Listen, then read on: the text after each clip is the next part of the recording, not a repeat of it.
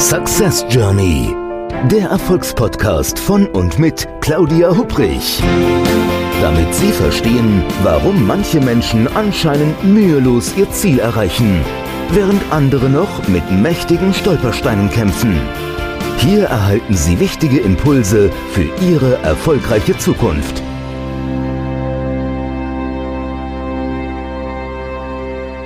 Ein herzliches Hallo und willkommen zu einer neuen Episode des Podcasts Success Journey, dem Podcast mit jeder Menge Impulsen, wie Sie aus Ihrer Reise zu Ihren Zielen eine richtige Success Journey machen können. Mein Name ist Claudia Hupprich und ich freue mich, dass Sie heute wieder mit dabei sind. Mal Hand aufs Herz. Hören Sie manchmal Stimmen? Also quasi dann, wenn definitiv niemand in Ihrer Umgebung ist, der irgendwie was gesagt haben könnte? Also keine Kollegin oder der Partner oder der Moderator aus dem Radio, sondern dann, wenn eigentlich wirklich alles herum um sie mucksmäuschenstill ist. Kennen Sie das? Also auch, selbst wenn Sie in einem leeren Raum sitzen würden, Sie würden diese Stimme immer noch hören. Denn ich meine die Stimme, die es in Ihrem, quasi in einem inneren Dialog gibt. Ist Ihnen schon mal aufgefallen, dass wir Menschen nahezu ständig mit uns selbst sprechen? Wir führen viele Male am Tag einen Dialog mit einer inneren Stimme, die uns ermahnt, etwas zu tun oder uns kritisiert, weil wir etwas vermeintlich Falsches getan haben. Oder sie erinnert uns daran, dass wir etwas schon längst hätten tun müssen. Also man könnte auch sagen, die, dass die Person jetzt, mit der wir so täglich am häufigsten sprechen, wir selbst sind. Es ist ein Phänomen, das meist völlig unbewusst in uns abläuft. Und es wird auch oft als die Stimme des inneren Kritikers bezeichnet. Den Ausdruck haben Sie bestimmt schon gehört. Ich persönlich finde ja irgendwie so die Stimme des inneren Kritikers, die ist eigentlich ein bisschen ungenau. Denn bei dem Gehörten, da handelt es sich nicht immer um Kritik, sondern zum Beispiel auch, man hört ähm, Beschwichtigung oder Aufforderung, manchmal sogar Beleidigung. Und bei vielen Menschen, also ich merke das gerade immer wieder in den Coachings, da ist es nicht nur eine Stimme, die man hört, sondern Menschen haben teilweise, man könnte sagen, ein ganzes inneres Team, die da so ein, auf einen tagtäglich so einen zuquatschen. Und vieles von dem, was man im inneren Dialog hört, das ist jetzt wirklich nicht unbedingt nett. Und manches, das geht regelrecht unter die Gürtellinie. Ich finde, so viele Menschen, die gehen im inneren Dialog so mit sich um, wie sie es mit anderen Menschen nie machen würden. Da wird der mahnende Zeigefinger emporgestreckt. Die Keule der beißenden Kritik ist Schwung und ein Schwall an aus objektiver Sicht wirklich zweifelhaften Argumenten vorgebracht der innere Kritiker und sein Team, also die können zusammen einen Menschen oftmals mehr vom Kurs und damit vom Erreichen seiner Ziele abbringen, als es wirkliche Personen tun würden. Es gibt viele Menschen, und auch das erlebe ich immer wieder in den Coachings, die sind quasi die, die brechen gar nicht zu ihrer Success Journey erst auf oder sie drehen dann auf halbem Wege wieder um. Einfach aufgrund des, ja, man könnte sagen, des mangelnden Supports des eigenen inneren Teams. Mitglieder des inneren Teams, die können uns an unserem Tun Zweifel lassen. Also die können uns zum Aufgeben zwingen oder uns auch dazu bringen, objektiv gesehen völlig falsche Entscheidungen zu treffen. Ich könnte es jetzt auch noch anders formulieren. Also um von den eigenen Zielen abzukommen, ganz ehrlich, da benötigen wir keine anderen Menschen. Wir können das meist sehr gut selbst und erledigen das im inneren Dialog. Und ja, wenn man das merkt, das ist frustrierend und manchmal merkt man es dann, wenn es leider schon zu spät ist. Ja, und wenn das jetzt frustriert, dann kann ich nur sagen, ähm, ich habe da eine gute Nachricht für Sie. Denn dieses Verhalten, das ist absolut menschlich. Oder ich könnte es auch anders sagen. Das machen nun wir Menschen. Kein Tier sabotiert sich selbst. Also ein Bär zum Beispiel, der würde niemals seinen Winterschlaf absagen, weil er Angst hat, dass er es vielleicht na doch nicht so schafft, wirklich durchzuschlafen. Und eine kleine süße Raupe, ja, die würde auch niemals den gebauten Kokon wieder einreißen mit dem Gedanken, ach, aus, aus dir wird doch sowieso niemals ein schöner Schmetterling. Lächerlich, vergiss es. Zu solchen Handlungen, die auf diesen inneren Dialogen aufbauen, ja, neigen nur wir Menschen. Könnte man sich ja jetzt mal fragen, warum ist denn das eigentlich so? Naja, es hat mit dem zu tun, was wir Menschen so tagtäglich zwischen unseren Ohren mit uns herumtragen, nämlich mit unserem Gehirn. Der Neurobiologe, Redner und auch Autor Gerald Hüther, der erklärt das, finde ich, wunderbar in seinen Büchern und auch Vorträgen, weil er spricht ganz anschaulich von insgesamt drei verschiedenen Arten von Gehirn. Die erste Art von Gehirn, die haben Würmer, also Würmer, Insekten und auch Schnecken. Ständig vor, so, so ein Regenwurm beispielsweise, der kommt mit einem Gehirn zur Welt, da ist alles quasi zum Überleben Wichtige schon drin. Man könnte auch sagen, dass er die für das Leben erforderliche Bedienungsanleitung von Anfang an mit dabei hat. Er lernt während seines Lebens nichts Neues mehr hinzu, sondern er lebt einfach sein Leben ganz einfach im Hier und Jetzt. Kein, aha, so geht es also, dann mache ich das morgen mal anders, sondern vom ersten Tag in einem Leben des Regenswurms bis zu seinem letzten bleibt quasi alles gleich. Ja, die zweite Art von oder zweite Kategorie von Gehirn, die gehört zu Säugetieren, Beuteltieren und auch Vögeln. Also die kommen mit einem Gehirn zur Welt. Das, ja, das sind die grundlegenden wichtigen Funktionen, die sind da schon drin. Und weitere auch wichtige Funktionen, die werden erst im Laufe der ersten Lebenstage oder je nach Tier Wochen oder Monate dazugelernt. Und die ergänzen quasi die initialen Muster, also die initiale ja, Bedienungsanleitung sozusagen. Ich finde mal ein wunderbares Beispiel dafür ist die Nachtigall. Normalerweise hängt bei der Nachtigall der Gesang davon ab, wen oder was der Jungvogel am Anfang seines Lebens hört. Also für gewöhnlich ist es der Nachtigallenpapa. Der sitzt nämlich in der Nähe von einem kleinen Vogel, während der so abends irgendwann sich ins Nest kuschelt. Und der Nachtigallenpapa, der singt ihm dort regelmäßig ein Lied. Und die kleine Nachtigall, die lernt dadurch, wie das übliche Nachtigallen-Solo klingt. Wenn jetzt aber der Nachtigallenpapa aus welchen Gründen auch immer nicht vor Ort ist, sondern es in der Nähe nur einen krähenden Hahn gibt, ja, dann wird sich der Gesang der Nachtigall später anders anhören als erwartet. Die dritte Art von Gehirn, die gehört zu uns Menschen. Also im Gegensatz zum Regenwurm, der in seinem Leben nichts Neues mehr dazulernt, oder auch im Gegensatz zur Nachtigall, die nur am Anfang ihres Lebens wirklich neue Wissensaspekte quasi aufnimmt und danach nicht mehr, ja, da können wir Menschen ein Leben lang lernen. Also wir reflektieren im inneren Dialog fast ununterbrochen, doch, naja, also jetzt nicht unbedingt immer zu unserem Besten.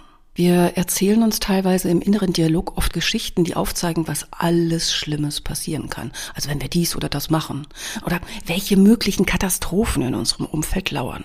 Unser Gehirn, das ist dazu aus, ausgelegt, uns am Leben zu erhalten. Und dafür hat es meistens eine, ja, man kann sagen, vorsichtige, manchmal auch sogar zaghafte oder besorgte Grundhaltung. Es ist oftmals nicht besonders daran interessiert, dass wir etwas Neues wagen oder uns einfach ausruhen. Ganz im Gegenteil sich einfach auszuruhen und das Leben zu genießen, das wird in vielen Fällen vom Gehirn so interpretiert, dass wir eben nicht vorsichtig und umsichtig sind. Es ist sicher, es gibt und es gab schon immer Situationen im Leben, in denen man besonders wachsam sein musste. Also wer zum Beispiel in einem Urwald mit potenziell gefährlichen Tieren unterwegs ist, der muss natürlich logischerweise aufmerksam sein, als wenn er im eigenen Garten entspannt mit einem guten Buch in der Hängematte liegt. Unserem Gehirn fällt diese einfache Unterscheidung jedoch ganz schön schwer. Es glaubt vielmehr, dass das entspannte, genussvolle Lesen in der Hängematte durchaus ein Risiko darstellt, auch wenn weit und breit weder ein Löwe noch eine Giftschlange zu sehen sind. Also stattdessen versucht es, unsere Wachsamkeit zu steigern und uns von dem jeweiligen Verhalten mit wirklich jeder Menge diversen, ach, ganz vielfältigen Argumenten abzubringen.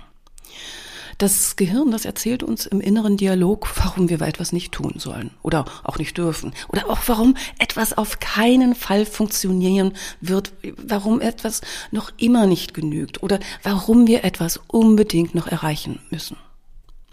Und es ist ein Meister im Erfinden von passenden Geschichten, die die jeweilige Theorie oder Aussage zu belegen scheinen. Also welche Geschichten und Theorien vom Gehirn vorgeschlagen werden, das entscheidet es aber nicht alleine, sondern dies hängt von der jeweiligen gedanklichen Position des Gehirnbesitzers ab. Das, was der jeweilige Gehirnnutzer über eine bestimmte Sache glaubt oder im inneren Dialog sagt, das ist entscheidend für das, was das Gehirn damit macht. Sie können sich das, naja, vielleicht so wie eine Art mentales Googeln vorstellen. Wenn Sie glauben, dass Sie etwas Bestimmtes nicht schaffen werden, dann wird Ihr Gehirn jede Menge Situationen aus der Vergangenheit abrufen, in denen genau dies der Fall war.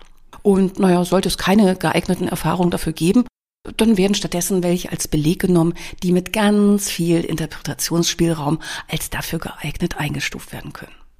Naja, und sollte es die auch nicht geben, kein Problem, dann sind der Fantasie keine Grenzen gesetzt und mögliche, vielleicht, ja, vermeintlich hochrisikoreiche Bilder und Szenarien werden in der eigenen Vorstellungswelt erzeugt. Schon verrückt, oder was das Gehirn so alles macht. Der Aspekt, dass wir im inneren Dialog mit diversen inneren gedanklichen Teilen im Dialog stehen, der wurde bereits schon in den 1970er Jahren von der US-amerikanischen Psychotherapeutin Virginia Satir in der systemischen Familientherapie als Parts Party Methode genutzt. Und der Hamburger Psychologe Friedemann Schulz von Thun, der entwickelte diesen Aspekt in einem Persönlichkeitsmodell weiter, das quasi die innere Pluralität des menschlichen Innenlebens mit der Metapher eines Teams und eines Leiters, also eines Vorgesetzten darstellt. Lassen Sie uns einfach diese Metapher mal ausborgen und gedanklich irgendwo weiterentwickeln. Oder ich mag es anders formulieren. Ähm, soll der innere Kritiker eigentlich mit auf eine Success Journey oder soll der eher zurückbleiben? Also der Mitbegründer der positiven Psychologie, Professor Dr. Martin Seligmann, der hat sich einen sehr einfachen, aber wie ich finde auch sehr effektiven Trick einfallen lassen, um Gedanken, die uns so auf einer regelrechten Gedankenspirale nach unten ziehen können, zu stoppen. Und auch wenn Sie dazu neigen, sich so in negativen und lähmenden Gedanken zu verfangen, dann ist der Impuls ja vielleicht genau der richtige für Sie. Also es ist ganz einfach, Sie brauchen einfach so einen kleinen Gummiring, den denke ich jeder bei uns so im Haushalt irgendwo hat. Und dann nehmen Sie diesen kleinen Gummiring, den Sie bequem um Ihr Handgelenk tragen können. Also der sollte natürlich nicht zu eng sein, sollte einfach so passen. Und immer dann, wenn Sie merken, dass Sie gerade auf dem Weg in so einer gedanklichen Abwärtsspirale nach unten sind, also mit so Gedanken zum Beispiel wie, oh, das schaffe ich nie oder ah, das ist mal wieder typisch für mich. Oder das können die anderen sowieso viel besser. Oder das geht schief. Oder, oder, oder. Dann ziehen Sie kurz an dem Gummiband und lassen es zurückschnellen. Autsch. Genau. Es tut ein bisschen weh. Aber Sie werden sehen und spüren, dieser kleine, fiese Schmerz, der holt Sie von der negativen Gedankenspirale ganz schnell wieder zurück in die Realität. Der Trick mit dem Gummiband, der hilft schon mal ganz gut, so, ein negatives Gedankenkarussell zu stoppen. Aber wenn Sie Ihren inneren Kritiker wenn Sie den wirklich so an die Leine legen möchten oder ihn, ich sag jetzt mal, zur Raison bringen wollen, dann habe ich noch einen anderen Tipp heute für Sie. Nämlich schauen und hören Sie da mal ganz genau hin. Belegen Sie vielleicht mal im, ja, so Gab es eine Szene so aus der Vergangenheit, in der Sie wirklich klar und deutlich den inneren Dialog, diese Stimme des inneren Kritikers immer wieder gehört haben? Vielleicht gibt es sogar eine Szene, ja, die so total typisch für den Dialog war, weil diese Szene immer und immer wieder stattfindet. Überlegen Sie mir, was, was hören Sie denn von Ihrem inneren Kritiker immer so? Will er Sie zu etwas überreden, etwas zu tun oder vielleicht auch etwas besser sein zu lassen? Urteilt er über Ihr Verhalten? So, welche Sätze hören Sie von diesem Teil denn immer wieder und vor allen Dingen auch in welchem Kontext? Ich denke ja immer so, jemand, der einen zuquatscht, so im inneren Dialog, den kann man sich doch auch mal vorstellen. Also wie würde denn Ihr innerer Kritiker so aussehen, wenn Sie quasi den nicht nur hören, sondern wirklich auch sehen könnten, also quasi vor sich hinstellen könnte? Wäre dieser Teil dann groß, klein, farbig vielleicht oder bunt? Was hätte der das denn so für bestimmte Merkmale? Worin könnten Sie ihn erkennen, sodass Sie sagen können, ach, du schon wieder. Was für eine Stimme hätte der? Wäre die Stimme eher angenehm, säuselnd oder vielleicht so ganz schrill, unangenehm? So, und jetzt kommt es ganz wichtig, geben Sie Ihrem inneren Kritiker, geben Sie dem einen Namen. Oder vielleicht auch eine Bezeichnung. Was wäre für dieses Teil passend? Und sie können durchaus den inneren Teil ja auch nach ihren Vorstellungen irgendwo anpassen. Sie können ihn größer oder kleiner machen in ihrer Fantasie. Sie können ihm eine andere Stimme geben. Was würde für Sie entsprechend wirklich passen? Wenn Sie dem Podcast schon längere Zeit lauschen, dann werden Sie wissen, dass ich ja mich sehr viel mit dem inneren Kritiker beschäftigt habe. Und ähm, so im Laufe der Jahre, in denen ich Menschen coache, habe ich dann irgendwann den Eindruck gewonnen, es gibt so ein paar innere Teile, Anteile, so einen inneren Kritiker, wie soll ich sagen, so, man könnte sagen, so verschiedene Kategorien. Ähm, oder äh, ja, Kategorien von inneren Kritikern, die sind bei manchen Menschen bekannter als andere. Und ich habe denen dann irgendwann Namen gegeben. Also vielleicht kennen Sie ja zum Beispiel den Zwergenmacher. Ja, das ist so ein innerer Kritiker, der ist ziemlich vorsichtig. Das ist so das, der ist wirklich das absolute Gegenteil eines Draufgängers. Und so seine Kommentare im inneren Dialog, die führen dazu, dass Menschen sich klein fühlen. Also das kannst du nicht, mach dich doch nicht lächerlich, fall jetzt bloß irgendwie hier nicht auf der hat wirklich ein großes Repertoire an Hinweisen und Ratschlägen, die Menschen nicht aufbauen, sondern genau das Gegenteil tun, nämlich sie schwächen. Und so der Zwergenmacher, der, der, der hat so der kennt gar nicht den Gedanken, dass man doch eigentlich mal die eigene Komfortzone auch irgendwie verlassen könnte. Also findet er grauenvoll. Äh, am besten die, sollte man die Reise zu seinen Zielen so gar nicht erst starten, denkt der Zwergenmacher. Lass uns doch lieber ein bisschen im vermeintlich sicheren Hafenbecken so vor uns hindümpeln. Das findet er äußerst attraktiv. Und er möchte quasi Menschen, naja, beschützen, Fehler zu begehen. Er hat Angst, dass etwas schief geht, wenn wir uns quasi aus unserer Komfortzone herauswagen. Also wenn wir ausgetretene Pfade auch mal verlassen und Neuland betreten. Aber Fehler machen, das gehört doch irgendwie im Leben auch dazu. Also für sie ist das eventuell logisch, aber für einen Zwergenmacher mm, mm, eben nicht. Das heißt also, wenn Sie einen ausgeprägten Zwergenmacher so im inneren Typen haben, dann sollten Sie diesen Teil auch mal dran gewöhnen, dass er ab und zu mal eine Pause machen kann. Denn seine Vorstellungswelt, die ist oftmals ja quasi kindlich ängstlich. Na, und, aber Sie sind doch schließlich erwachsen. Und dann können Sie durchaus auch einschätzen, bei welchen Ihrer geplanten Schritten es Risiken gibt und wie Sie auch mit diesen umgehen können. So, wen haben wir da noch so im Team? Vielleicht haben, kennen Sie den anderen. Ja, das ist der Dunkelseher. Das ist ein weiterer wirklich potenziell schwieriger Kandidat an Bord, ähm, wenn wir uns so auf die Reise zu unseren Zielen machen. Wenn, äh, also wenn es um das Heraufbeschwören möglicher und unmöglicher Katastrophen geht, der ist wirklich eher der riesengroße Experte. Jedes kleine Wölkchen am Himmel, das wird als herannahendes Gewitter gewertet. Also jeder Schnupfen als lebensbedrohliche Infektion. Und der verfügt über ein weites Spektrum an Hinweisen und Ratschlägen, die wirklich von der milden Resignation bis zur ganz großen Dramatik reichen. Freu dich lieber nicht zu früh. Oh, wenn du das machst, ist alles aus. Wart nur ab, was du davon hast. Das klappt nie im Leben. Also das ist, um jetzt nur mal so ein paar seiner Lieblingsermahnungen zu nennen. Klar, also wenn man sich auf die Reise zu seinen Zielen, zur Success Journey macht, äh, dann muss man natürlich auch mögliche Gefahren, Risiken Hindernisse berücksichtigen. Aber wirklich der Dunkelseher, der schießt bei seinen Vorahnungen weit übers Ziel hinaus. Wenn Sie also einen ausgeprägten Dunkelseher Ihr eigen nennen, dann hören Sie am besten genau hin und überlegen Sie sich, wie die tatsächliche Faktenlage ist. Also, woher weiß denn der Dunkelseher das, was er sagt? Basiert das Gehörte auf Fakten oder jetzt irgendwie nur auf so eine Art vagen Bauchgefühl? Gibt es vielleicht auch Gegenargumente und Gegenbeispiele? Und mit welchen konkreten Maßnahmen könnte man mögliche Risiken reduzieren oder sie sogar ganz vermeiden? So, dritte im Bunde, vielleicht kennen Sie den, der Druckmacher. Also manche Menschen, die erkennen, ja, dass sie einen inneren Druckmacher haben, erst dann, wenn es eigentlich schon zu spät ist. Aber bevor so das Unglück passiert, Burnout zum Beispiel, um nur eins von den möglichen Unglücken zu nennen, also da konnte man dann schon jahrelang die Durchhalteparolen der Druckmacher hören.